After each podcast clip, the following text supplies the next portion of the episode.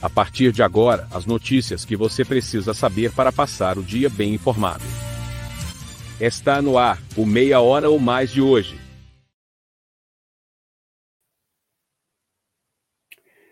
Olá, bom dia. Hoje, quarta-feira, dia 21 de julho, está começando Meia Hora.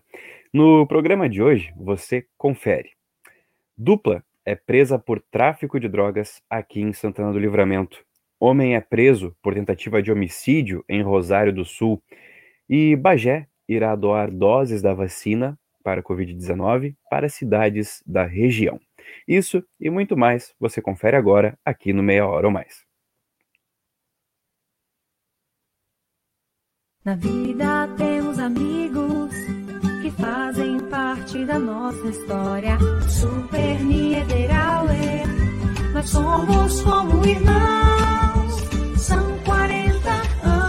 Você, com alegria e carinho, na fronteira da paz. Somos como irmãos, 40 anos de Ederauer, fazendo parte da sua vida.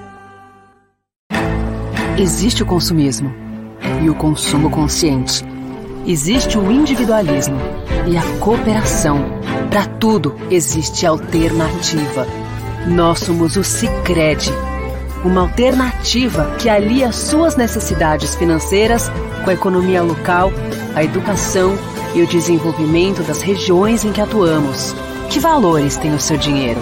Escolha o Sicredi, onde o dinheiro rende um mundo melhor.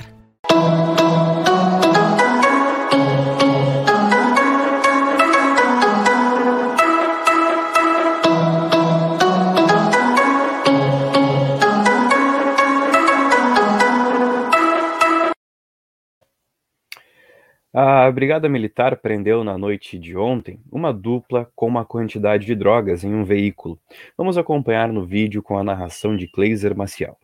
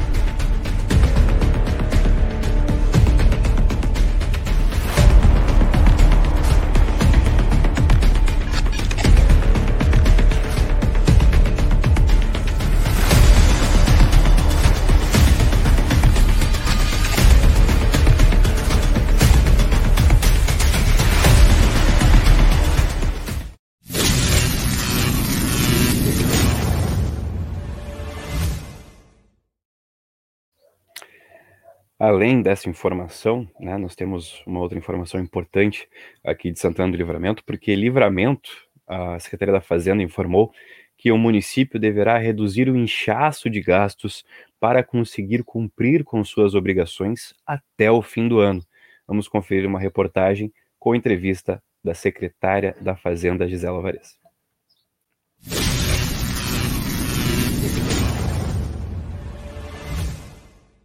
A possibilidade da falta de recursos para o cumprimento total das obrigações do município deverá forçar a redução de gastos até o final do ano. A secretária municipal da Fazenda, Gisela Alvarez, disse que Santana do Livramento já se prepara, inclusive, para lidar com o chamado inchaço da folha de pagamento, que deverá acontecer com o fim dos benefícios listados em leis específicas pró-pandemia.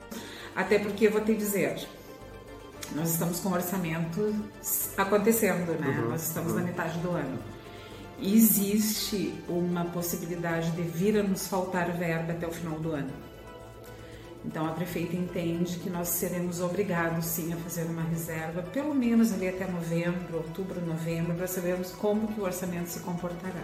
Uhum. Porque já o ano passado tivemos um, um orçamento superavitário. Uhum. A nossa receita efetiva não está acompanhando o que foi orçado. E isso é uma realidade que o município de Santana vem enfrentando já há alguns anos. Ano que vem não será diferente, né? Quando vamos ter aí o, a, a, o, o fim do represamento das vantagens de folha de pagamento, né? Com a, a quando houver a cessação da, dos efeitos da Lei 173, da pandemia, uhum. nós vamos ter aí uma folha de pagamento bem inchada, né? E por conta disso, muitas vantagens vão ser incorporadas e o orçamento terá que acompanhar. Não sabemos se a arrecadação irá acompanhar. Por isso, a grande pressa em trabalhar as políticas de arrecadação própria.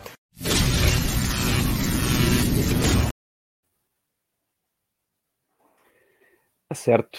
Vamos falar da região que três casos de Covid-19 foram registrados em um lar para idosos, no nome de Major Alencastro da Fontoura, isso em Dom Pedrito. O primeiro caso foi identificado ontem, dia 20, quando um idoso com, com comorbidades precisou ser internado. Ele foi submetido ao teste e confirmou a infecção pelo novo coronavírus. Nesta quarta-feira, quinta-feira, aliás, todos os funcionários demais residentes foram testados e mais dois idosos foram identificados com a doença, mas todos eles estão assintomáticos. Considerando o fato que estão vacinados, é grande a chance de não desenvolverem quadros graves. E de acordo com informações obtidas pela reportagem do portal Queret de Notícias, o diretor da instituição, o advogado Luiz André Freitas Bálsamo, os outros dois idosos estão bem e foram internados para facilitar o isolamento.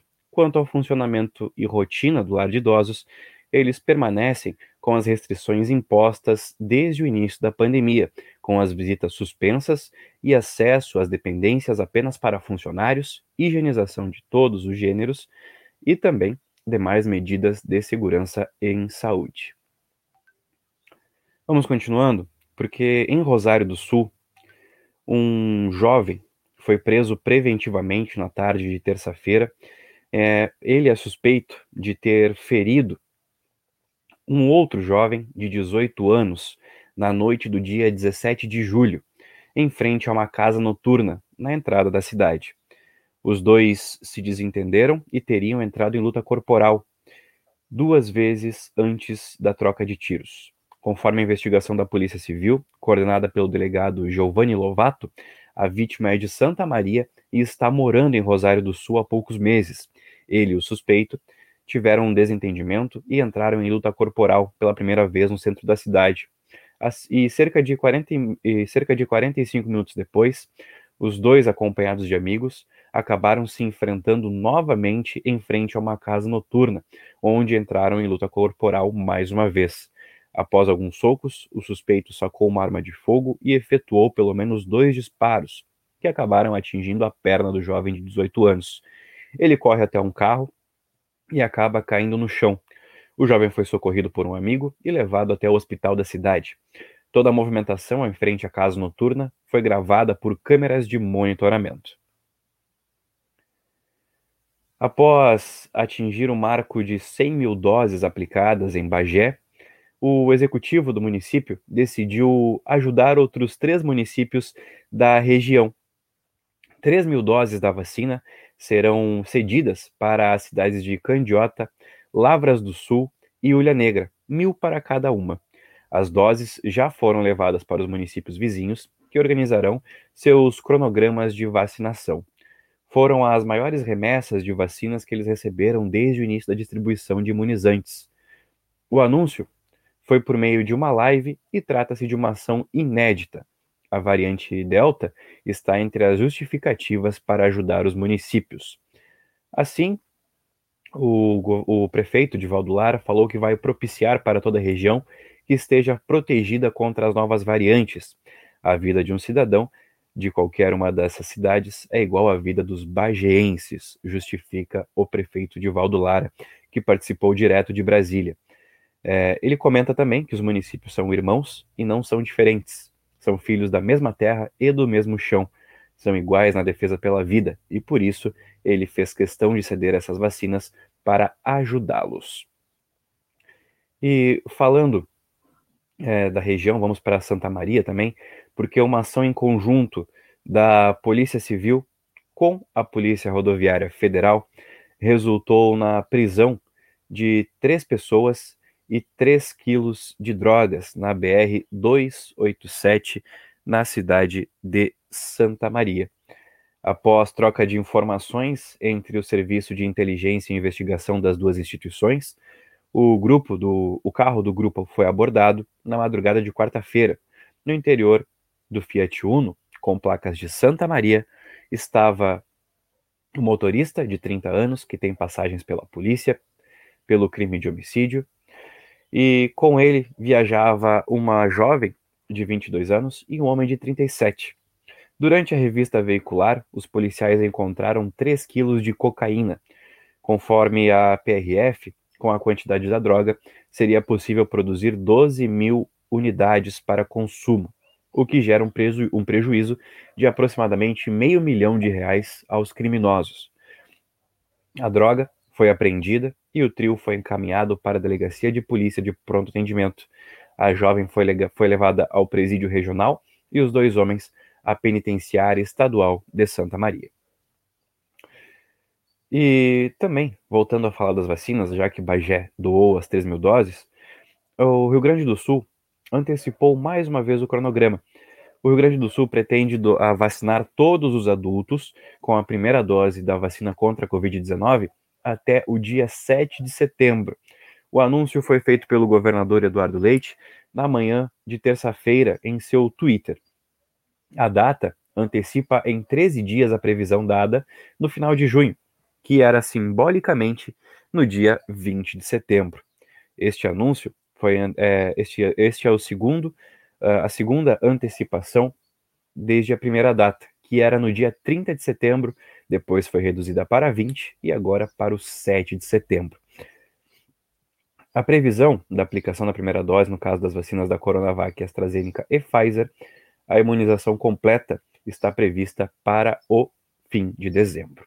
E falando em vacina, o Brasil já vacinou, já aplicou mais de 125 milhões de doses. Vamos conferir em um vídeo da agência AFP. Nesta terça-feira, o Ministério da Saúde registrou um total de 125.313.767 doses de vacinas anti-Covid aplicadas no Brasil. Mais de 34 milhões de pessoas já foram imunizadas com a segunda ou dose única. A atualização do painel coronavírus somou mais 1.424 mortes e 27.592 novos casos de Covid nas últimas 24 horas. Desde o início da pandemia, foram 544.180 vidas perdidas e 19.419.437 contágios pela doença. O Brasil é a terceira nação com maior circulação do coronavírus, superada por Estados Unidos e Índia, e a segunda em mortes, atrás apenas dos americanos.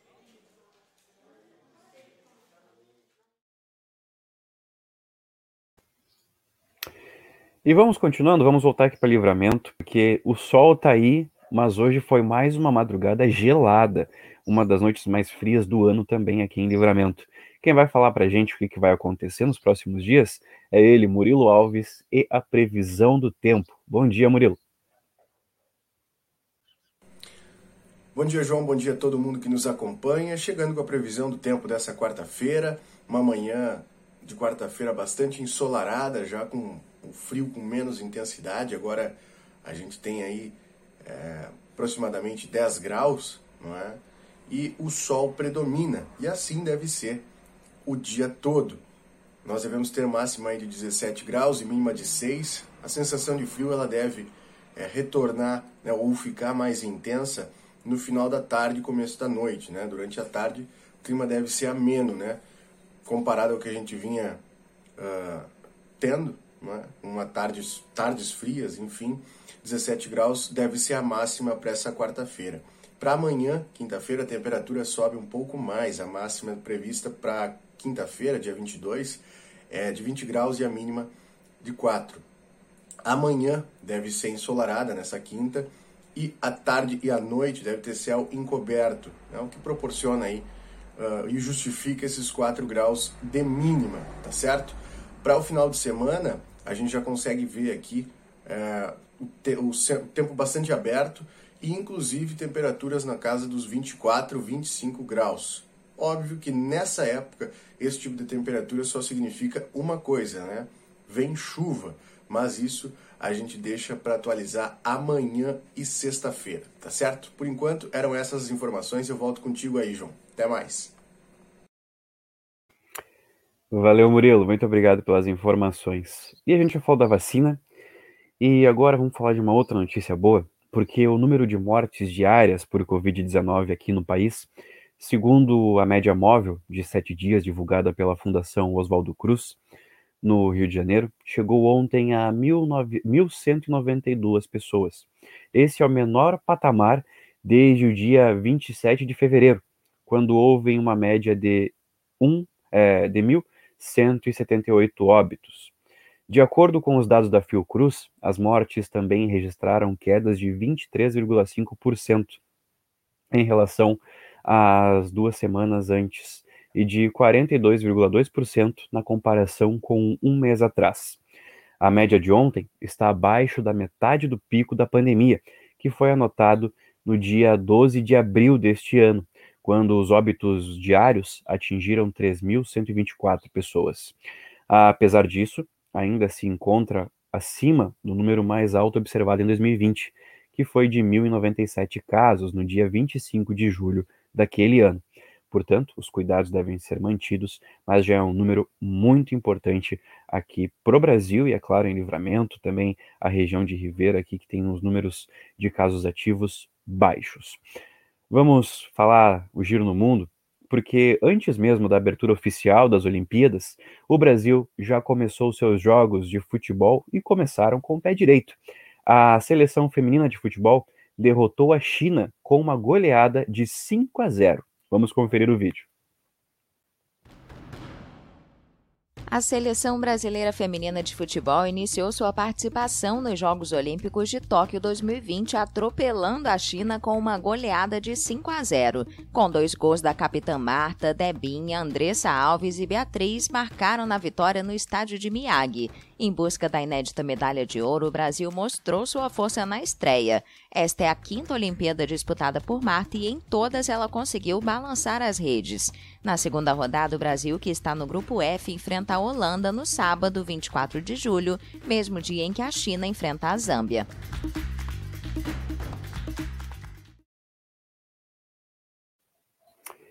E é isso, gente. Agora meio-dia em ponto e o meia hora acabou. Muito obrigado pela sua audiência, pela sua companhia.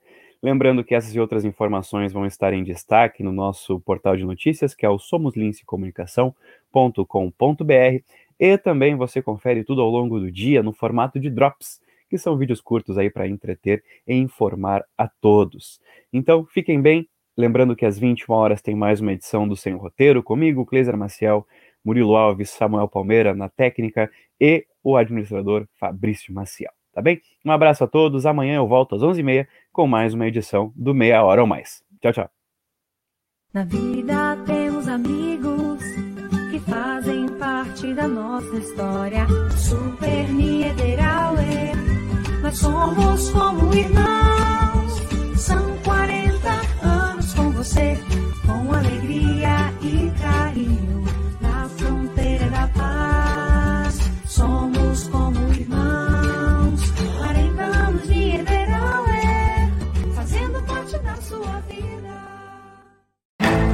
Existe o consumismo e o consumo consciente. Existe o individualismo e a cooperação. Para tudo existe alternativa. Nós somos o Sicredi, uma alternativa que alia suas necessidades financeiras com a economia local, a educação e o desenvolvimento das regiões em que atuamos. Que valores tem o seu dinheiro? Escolha o Sicredi, onde o dinheiro rende um mundo melhor.